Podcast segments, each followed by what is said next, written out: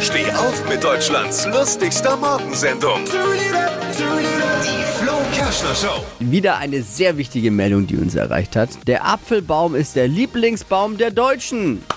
Oh, Glückwunsch. Ja. Hat eine Untersuchung des Kettensägenherstellers Stiel gezeigt. 62% der Gärten steht ein Apfelbaum, gefolgt von Kirsche und Pflaume. Ui. Kettensägenhersteller untersucht, welcher Baum der Lieblingsbaum der Deutschen ist. Ist ungefähr so, als ob Wiesenhof den Vogel des Jahres ermitteln würde, oder?